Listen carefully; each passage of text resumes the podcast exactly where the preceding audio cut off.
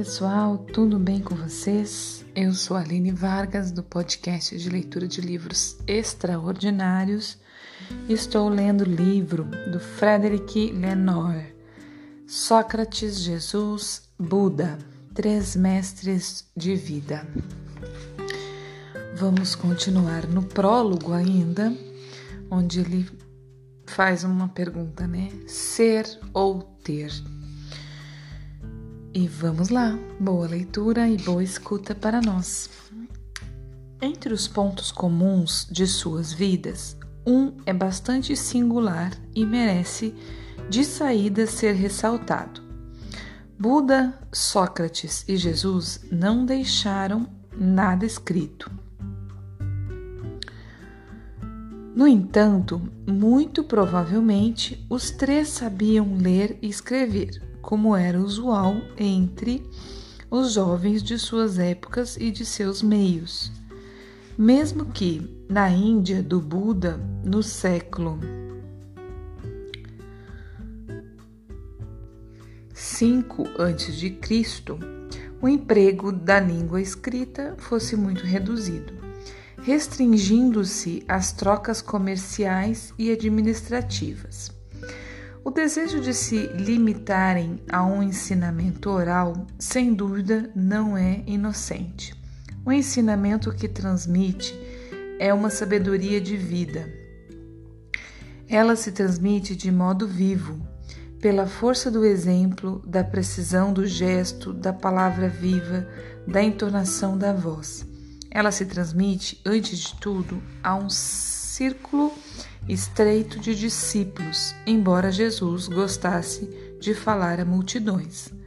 Transmite-se a homens e mulheres que, em, algum casos, em alguns casos, abandonaram tudo para seguir os passos daqueles que consideram mestres de sabedoria e que se empenharam em transmitir sua vida e sua palavra.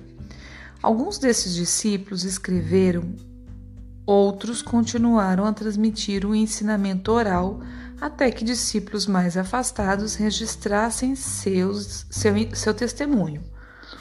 Foi a partir destes textos mais antigos que tentei retranscrever, aqui a vida e o pensamento de nossos três sábios.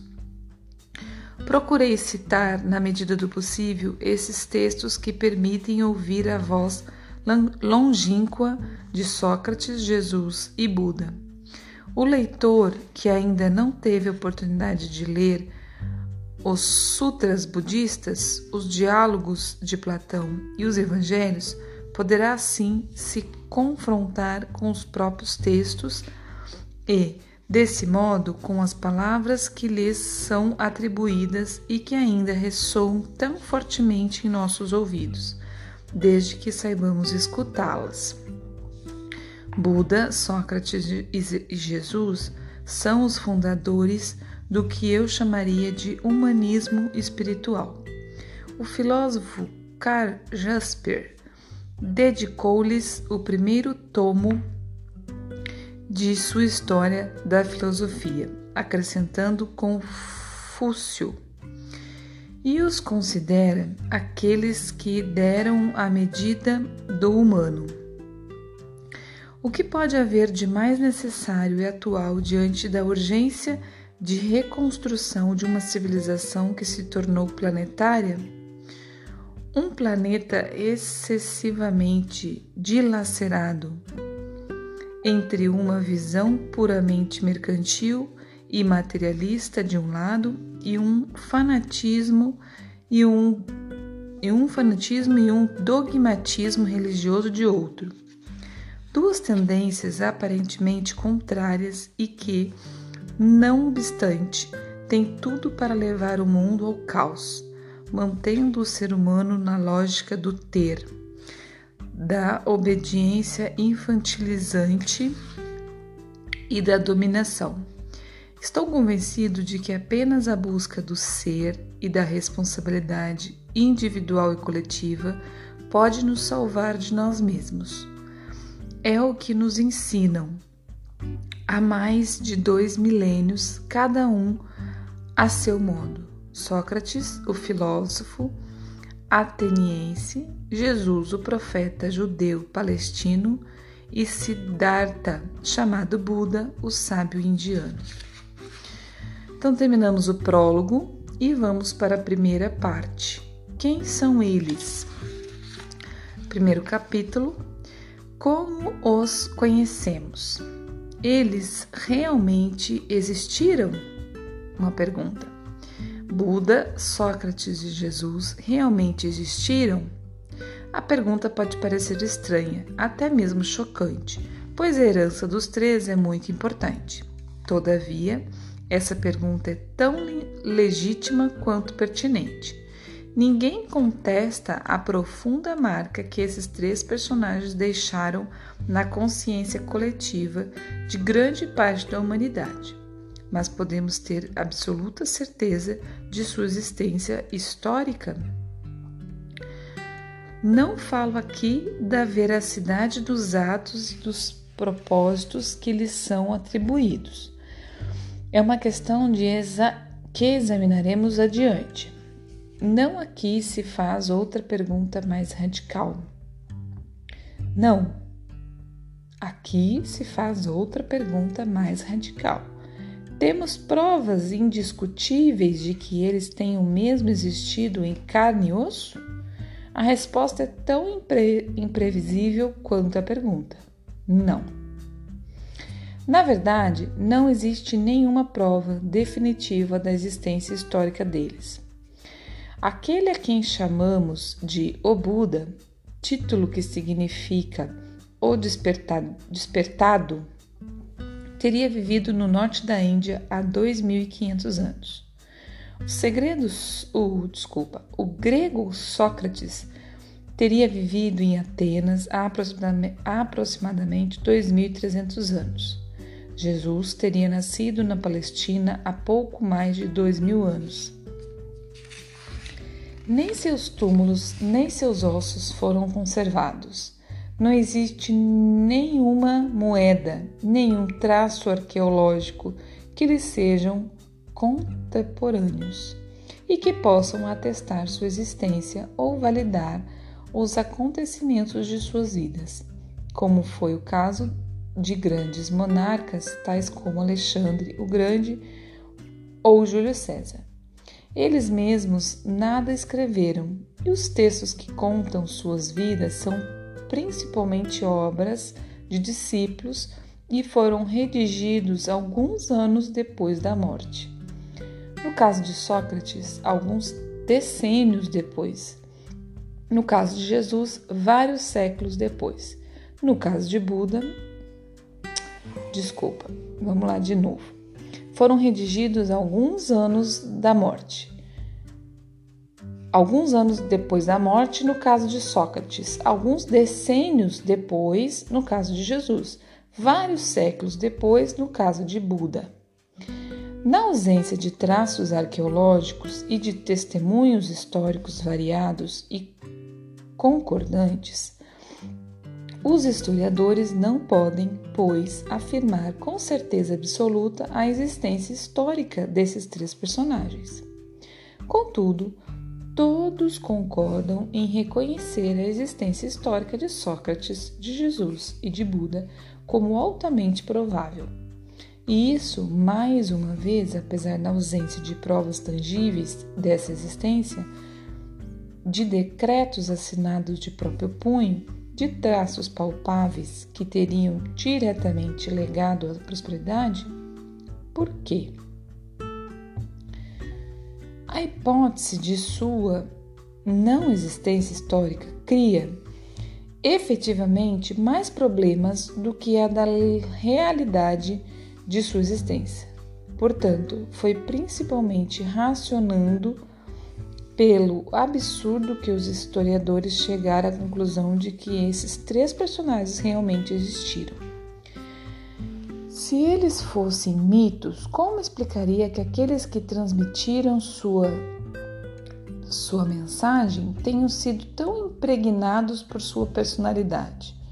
por vezes a ponto de sacrificar suas vidas, como foi o caso da maioria dos apóstolos de Jesus. Dá-se menos facilmente a vida por um mito do que por um personagem real com quem se manteve laços afetivos a toda prova. Os evangelhos que narram a vida de Jesus demonstram o maior o amor e a intensa admiração que os discípulos tinham por ele.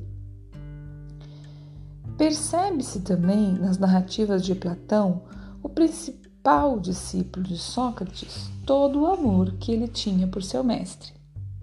Seus textos não são em nada desencarnados e comprovam uma emoção muito humana, uma simpatia quase palpável, escrita vários séculos depois da morte do mestre. As vidas do Buda não têm o mesmo sabor e o perfume de autenticidade do testemunho direto. Mas a mesma questão se apresenta ao historiador. Como explicar que gerações de homens e de mulheres tenham sangrado suas vidas inteiramente? Nossa, desculpa, gente. Eu li aqui uma coisa absurda agora que não existe. De homens e de mulheres tenham consagrado consagrado suas vidas inteiramente a seguir os passos de um homem que não teria existido? Indiscutivelmente houve um acontecimento maior que abalou Pedro, Platão, Ananda e tantos outros depois deles. Pessoal, vamos parar por aqui. Chegamos, passamos já do tempo, certo? Já estamos chegando nos 12 minutos. Mas de verdade, como eu disse no último episódio, eu não consigo parar.